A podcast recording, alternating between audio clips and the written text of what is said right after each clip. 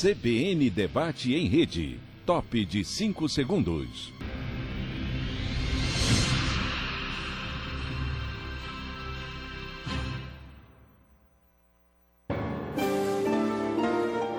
CBN Debate.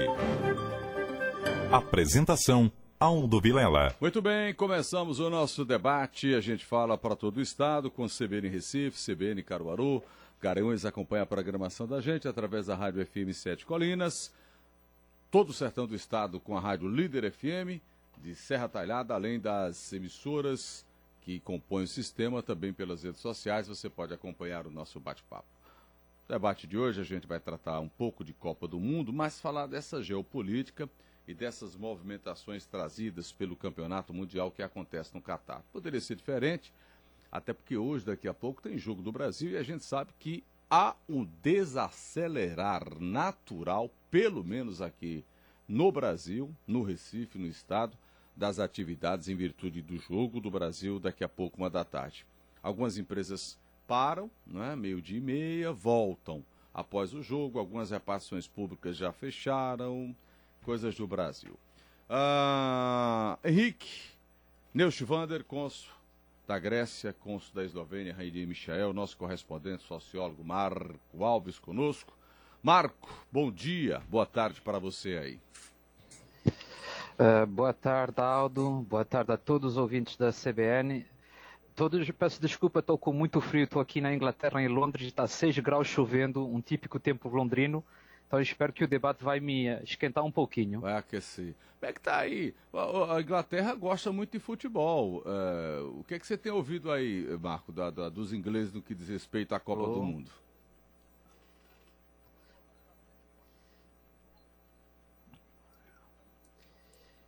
Eu acho que ele não ouviu, não. Bom, não. Uh, os ingleses já é daquelas nações que estava querendo fazer meio que protesto simbólico em relação à, à Copa, usando a, aquela abraçadeira de capitão de One Love e, e criticando um pouquinho a postura do Qatar em relação à diversidade sexual, nomeadamente. Uh, no final das contas, as pessoas aqui já esqueceram um pouco essa parte e já estão só focadas no futebol. Agora só é pubs, é televisões por todos os cantos e assistir o jogo. Muito bem. Por infelicidade deles, a seleção não está jogando muito bem, então eles estão muito tristes. já você está feliz, mas já, já a gente fala disso. Henrique, bom dia, Henrique. Bom dia, Aldo. Bom dia, ouvintes da CBN. Vamos conversar um pouquinho sobre esse assunto tão, tão caro a nós brasileiros, né? Ao futebol e futebol em Copa do Mundo em especial. Muito bem. E... Ô Marco, deixa eu voltar para você que eu até depois da sua fala, Henrique vai vai vai comentar, porque essa semana, Henrique, eu conversei com o Marco a respeito de Copa do Mundo e sobre corrupção, que a França de certa forma está nas páginas policiais e os, alguns políticos ingleses, eh, franceses no que diz respeito à Copa do Mundo. Não vamos, não vamos uh, uh, esquecer, há pouco tempo se falava do Platini, né, aqueles escândalos da França, da FIFA. Como é que está essa questão aí de escândalos versus política com componente de Copa do Mundo? Marco. Olha, eh, na, parte francesa é um jornal de investigação que tem uh, falado e, trazido provas sobre essa suspeita corrupção entre o presidente Sarkozy, Michel Platini e o Qatar, que teriam recebido dinheiro para favorecer o Qatar como um todo, com a organização da Copa, mas também na compra do Paris Saint-Germain. Uh, as TVs portuguesas já começaram a passar essas informações cada vez mais e à medida que essa investigação vai avançando, está surgindo novos dados. Por exemplo, se descobriu que o filho do Platini, depois desse famoso encontro que eu mencionei na semana passada, começou a ser contratado e a trabalhar para uma empresa do Qatar, que ele nunca teve presente no escritório, mas recebia salário. Então, assim, pormenores pequenos que estão avançando. Uh, nós sabemos que o Qatar, de ponto de vista geopolítico, queria aparecer no mapa e ele utilizou o esporte, nomeadamente, para entrar no mapa do mundo e então ele colocou todos os meios que ele tinha disponível, tanto para obter a Copa, como comprar o Saint-Germain com os investimentos bilionários que foram feitos até agora, para aparecer como com uma imagem distinta daquela que ele tinha, para poder existir ao lado da Arábia Saudita, que é o gigante vizinho que ocupa muito espaço. Então, eu acho que agora, durante a Copa, as coisas vão sendo mencionadas, mas vão ser caladas um pouquinho, e a justiça está seguindo seu rumo. A investigação está em andamento pelo Ministério Público francês. Oi, Henrique, a Copa do Mundo ela abafa um pouco essas ações mundiais, seja de conflito, seja de corrupção, seja de fome, porque agora mesmo aqui no Brasil as pessoas esquecem tudo, inclusive estão esquecendo que a gente está numa pandemia crescente de Covid, Henrique. Pois é, pois é, Aldo. A gente percebe que é, não é de hoje que as grandes lideranças mundiais lançam mão do circo no passado, futebol no presente, para afastar ou para postergar um pouco a consciência das pessoas em relação a grandes problemas recorrentes. A gente continua aí num processo grave com essa pandemia, acho que em outro cenário infinitamente menos preocupante do que já foi no passado recente, mas ainda é um elemento que preocupa. Por outro lado, nós temos aí esses conflitos e particularmente o conflito na Ucrânia com a Rússia dizimando populações, criando uma série de dificuldades para o mundo como um todo também. Então a gente percebe que é uma situação ainda muito preocupante e que a Copa do Mundo, particularmente num país como o Brasil, vem sim a abafar e tirar do foco, inclusive e localmente, eu percebo que essa questão, desde a, as eleições presidenciais até o presente momento, a gente percebe que ainda é, há um certo ruído, umas certas movimentações é, pelo país, bloqueio de rodovia, coisa do gênero, e que eu pessoalmente acredito que a Copa, e na medida que o Brasil for avançando, que a gente espera que avance nas próximas fases, isso vai ter sim um efeito de é, gerar uma certa comoção em torno disso e afastar outras questões. Ou seja, a gente vai aí até o dia 18 de dezembro com Copa do Mundo como um foco principal, é, não só no, no noticiário, como nas conversas de botequim. Né? Acho que todo mundo tende a se envolver muito com a Copa até a grande final no dia 18 de dezembro. Mas isso não é uma coisa boa não, né, Henrique? Isso deveria caminhar no paralelo, né? As preocupações, elas deveriam de fato existir. Porque, veja, a Copa passa, né? E esses problemas vão ficar, né? Sem dúvida, sem dúvida, Aldo. Tem muita coisa grave acontecendo aí, que no decorrer da nossa conversa hoje, certamente falaremos, mas a gente vê aí a China reprimindo fortemente é, protestos. Por outro lado, você tem aí esses últimos desdobramentos do conflito entre a Rússia e a Ucrânia, onde já está se falando, ao meu ver, de uma maneira mais consistente sobre genocídio, na medida que você ataca as fontes de energia, a distribuição de energia, e você tem um inverno tão rigoroso como você tem naquela região lá da Ucrânia, você certamente vai gerar uma uma série de mortes de civis que estão fora do conflito diretamente, mas que essas alturas irão sofrer as consequências. É uma pena, mas é humano e é o que temos para hoje. Rainer Michael, uh, Copa do Mundo, na sua concepção, também há uh, de se discutir a corrupção em que o futebol termina se envolvendo nos países? O, o Marco estava falando agora há pouco nessa questão da França, mas a gente, a gente sabe que a FIFA como órgão é, privado que é, é recheado de problemas ligados à corrupção, né, Rainier? Rainier, está fechado seu microfone. Bom dia, meu querido. Bom dia, meu querido Aldo, meu querido Antônio Henrique, Marco Alves. É, eu acho que a gente podia instituir o VAR da política também, né? Quem sabe, né? É... eu acho que, mas parece que o VAR da política é, é, se encaixaria em problemas jurídicos aí. Mas, é, se polemizar, é, eu acho que nós todos estamos precisando de uma terapia de detox, né, de descontaminar no processo é, eleitoral. O eleitoral está contaminando nossas vidas, as nossas relações, os nossos negócios, e é incrível como os políticos conseguem contaminar a gente, né?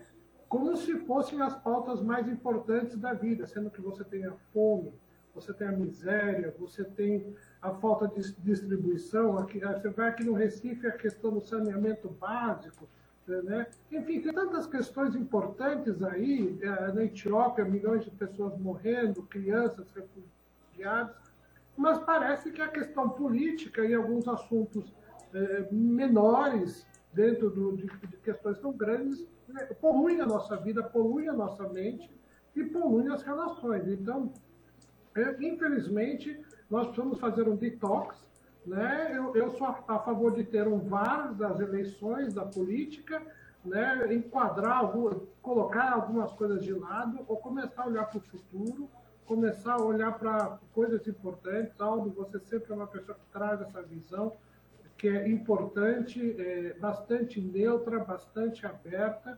Eu parabenizo, agradeço. E eu vejo que cada vez mais é, a gente tem que trazer essa discussão Copa do Mundo, ela tem que ser futebol. Tem que se concentrar no futebol. O resto se discute nos tribunais, nas cortes, no boteco. E é, é, Copa do Mundo é isso. Essa é a minha opinião. É futebol, alegria. E hoje temos um jogo importante, Brasil e Suíça. Muito bem. Marco tá rindo por quê, Marco? Diga lá.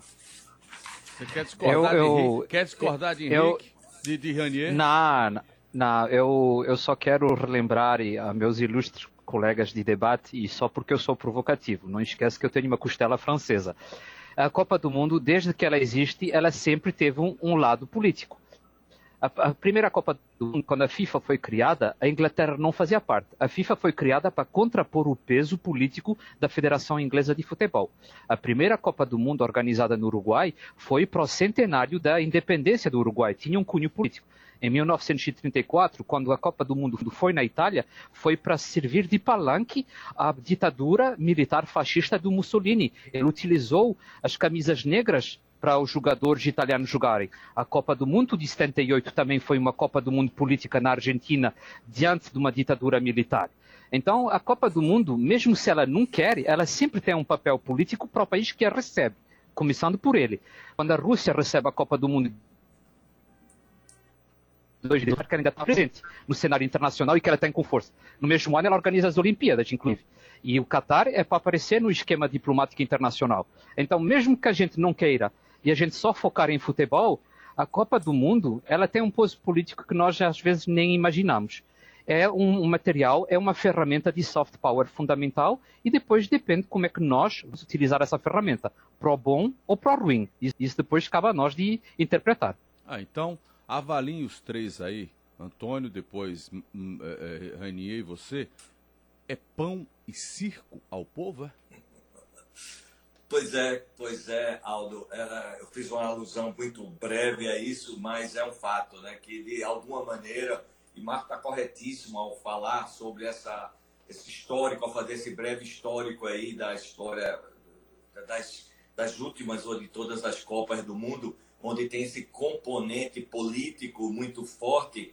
E a gente está aí, você, eu acho que fazendo também um link com esse assunto que você se referiu há pouco, da corrupção no futebol como um todo, que a gente percebe que aos poucos vem à tona. Tivemos nos últimos anos alguns escândalos e, por fim, é, recentemente, quanto a essa questão da, da, da própria escolha do Catar como sede da Copa do Mundo, a gente percebe que em algum momento começa a surgir notícias sobre isso, e é muito triste, mas é um fato, né? Eu acho que o homem, o ser humano é político essencialmente, e a Copa do Mundo, sendo um encontro de seleções de um determinado esporte, no caso do futebol, é inevitável que tenha esse componente. Então, eu acho bastante, bastante lúcida e precisa essa referência que é inevitável que uma Copa do Mundo tenha um componente político. Espero que positivo na medida do possível, que no caso do Catar, que ele entre no, no, no, mundo do futebol, que a gente possa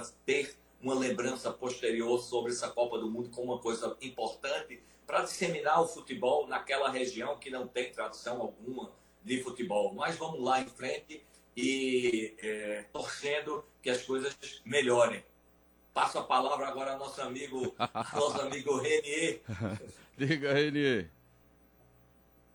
Aldo, como, como nós temos um bom provocador, o Marcos, ele colocou uma questão muito importante, mas eu retorno que nós precisamos, o, o, esporte precisa se afastar da política. É lógico que a política invade o esporte, né? é, os países têm proveito. E, e, a gente tem que separar o que é política e o que é soft power. Né? Né? A política não é uma visão de Estado, é uma visão de Estado. A política, ela contamina todas as vidas. Como eu disse, Marcos pegou grandes exemplos, existem outros, inclusive nas Olimpíadas, né? com boicotes e tudo mais. Né? Então, essa contaminação, ela é prejudicial, né? essa separação ela vai, uh, tem que existir, essa força de separação tem que existir para que o esporte seja esporte e, e, tente ficar ao máximo descontaminado da política que, nesses casos, muito bem lembrados pelo Marco, é, são prejudiciais.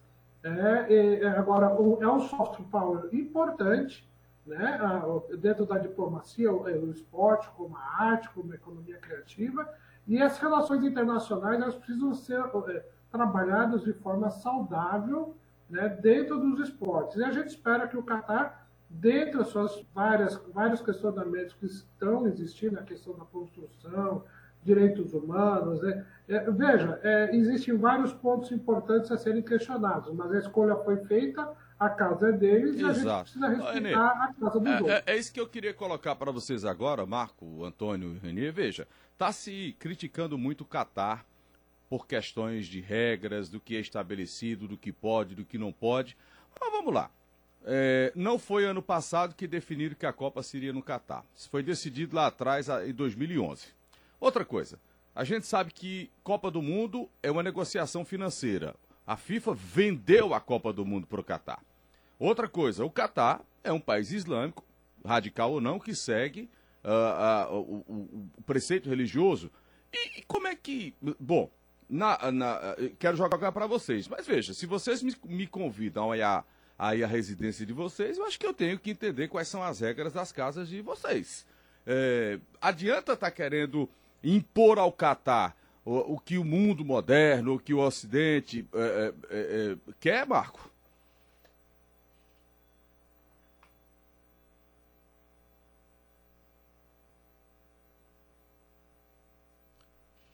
Não sei se o Marco ouviu.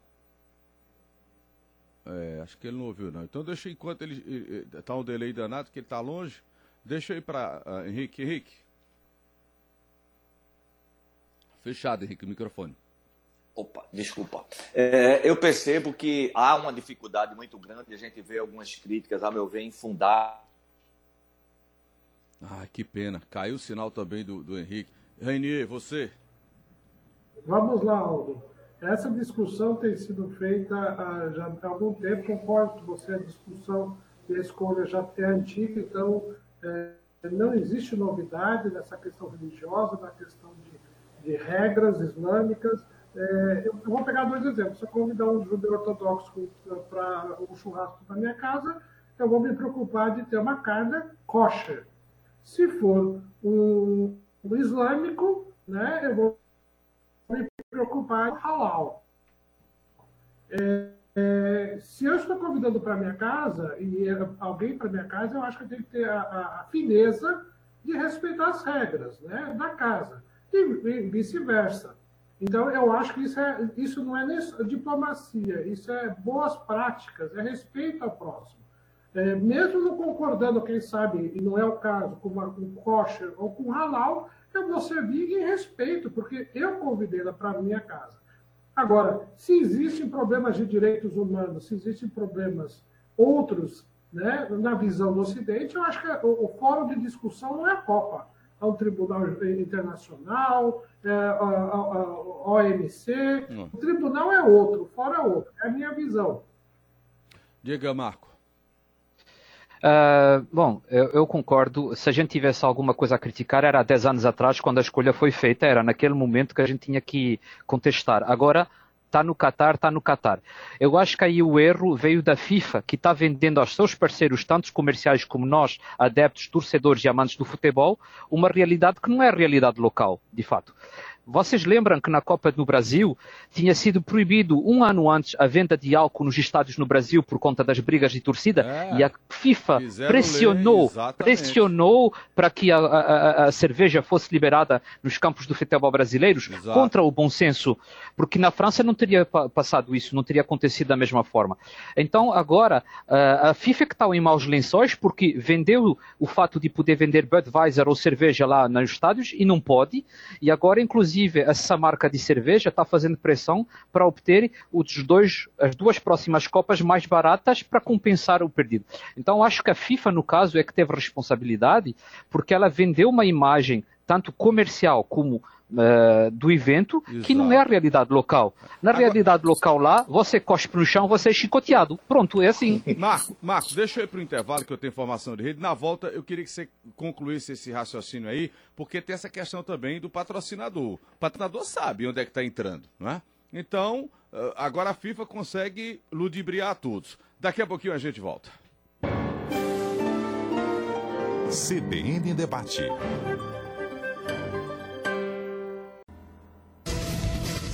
CBN Debate. Apresentação: Aldo Vilela. Marco Alves, Rainier Michael, Antônio Henrique Neuschwander conosco. Marco, uh, eu interrompi esse raciocínio que eu tinha aqui para o intervalo, mas queria retomar com você essa questão da, de, dessa cobrança exacerbada que as seleções estão fazendo, algumas, e que parte do público e da imprensa. A imprensa aqui mesmo criticando demais o Catar, porque proíbe isso, proíbe aquilo, mas já sabia. E eu não vejo ninguém criticar a FIFA, sabe, Marco?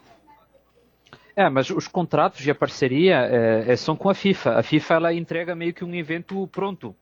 Então ela já tem com os patrocínios, etc. E ela só utiliza os estádios para colocar as suas publicidades, etc.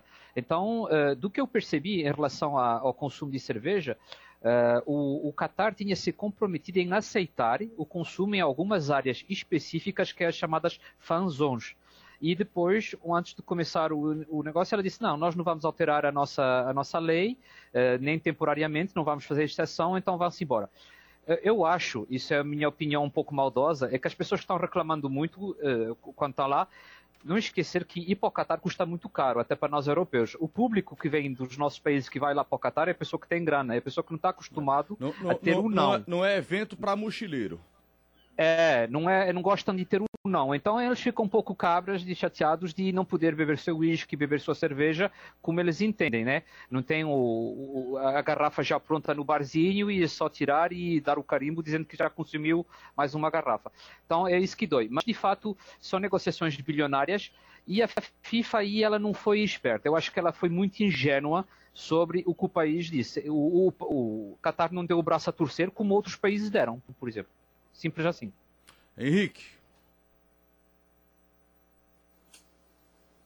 Pois é, eu, eu concordo plenamente aí com a fala do, do Marco, no sentido de que as pessoas que estão lá estão reclamando fortemente de algo que era, de alguma maneira, previsível. É, a FIFA, de fato, acho que se adequou e vendeu publicamente uma imagem de algo que não podia entregar. É, a questão da bebida alcoólica não é algo simples, não é algo irrelevante para um país muçulmano. E você percebe que isso aí está pegando. Eu acho que se divulgou algo que, na verdade, não era viável. De fato, não era. Há um erro, a meu ver, de divulgação. Acho que se vendeu algo que não podia ser entregue. De fato, não podia. Marcos está aí em Londres, nós estamos em Recife. Aqui a gente não consegue imaginar esse tipo de restrição. Entretanto, quando você está num país muçulmano, hum, isso é regra. absolutamente previsível e normal. Tem regra. Tá? Então, não é. tem nenhuma surpresa. Eu acho que é. quem pegou o seu passaporte e embarcou para o Catar tinha que contar com restrições. Até porque, independentemente de Copa do Mundo, se você chegar lá daqui a um mês, ou se você é chegar um assim. mês atrás, você também não vai beber. Então uma coisa é meio por aí. É, talvez a questão do, aqui do Brasil é que a única regra no Brasil é não ter regra, né, Renier? Aí é, as pessoas estranham muito isso. Diga lá, Renier. Aldo, meu querido, vocês às vezes estão muito polêmicos hoje.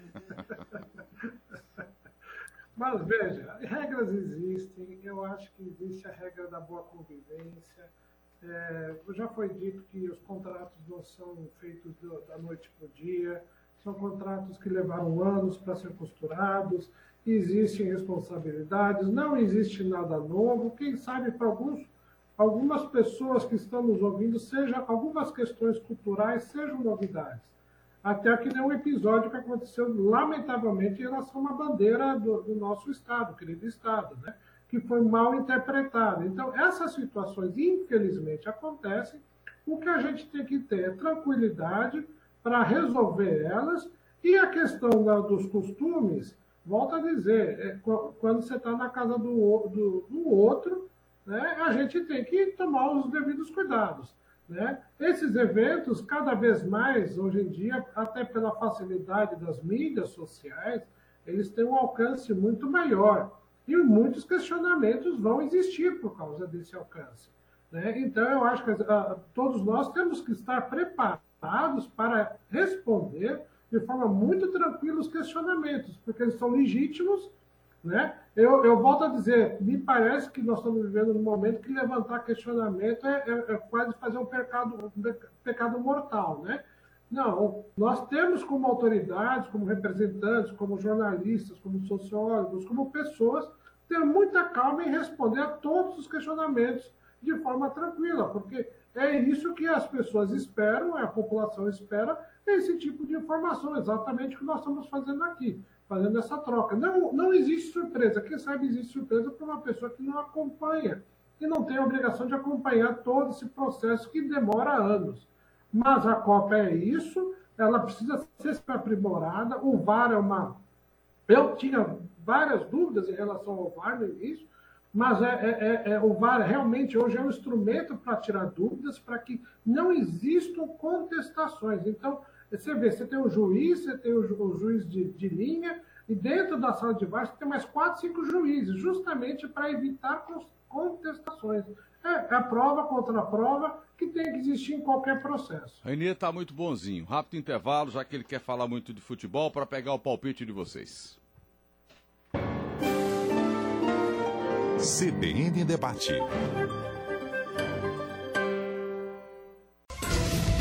CBN Debate.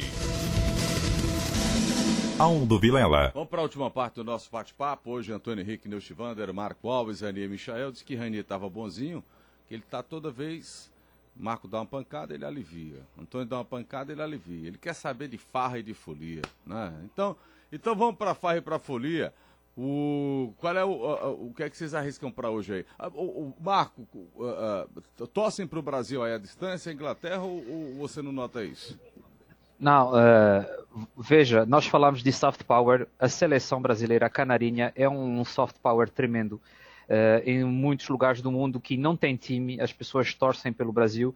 Uh, quando eu estava trabalhando no continente africano, em vários países da África, Uh, a seleção deles não está lá, mas eles torcem pelo Brasil, eles têm camisetas da seleção. Então vejam, o, o Brasil sempre tem essa imagem de carinho graças ao futebol. Nós gostaríamos que o Brasil tivesse a imagem de carinho além do futebol por outros mais motivos, mas esse já é um forte. Placar e meu palpite jogo. é esse. Placar, ah, do, placar jogo. do jogo eu digo 2-1 para o Brasil, porque a Suíça é um time que já eliminou a França na Eurocopa, mudou muito seu futebol, é muito física, mas o Brasil é mais forte. Placar do jogo, Antônio Henrique Neuchivander para logo mais. Bem, Aldo, o Brasil vai jogar com a Suíça e a gente vai assistir, tanto eu quanto a Renê, vamos assistir junto da torcida suíça Muito no bem. Recife. Então vamos tentar fazer alguma coisa boa lá. Mas vamos lá, eu torcendo pessoalmente aí pelos 2 a 0 para o Brasil. Renê, diga lá, placar do jogo. Eu acho que vai ser um 3x1, apesar de que o nosso colega Rodolfo Fé, que nós vamos assistir a partida junto Antônio Henrique e eu, vai ficar bravo comigo, mas acho que dá um 3x1 Brasil. Tá vendo? Só para discordar de Marco e de Henrique. Obrigado aos amigos. Até o próximo encontro. Renier, Marco e Antônio Henrique no Givander. CBN Debate. Apresentação: Aldo Vilela.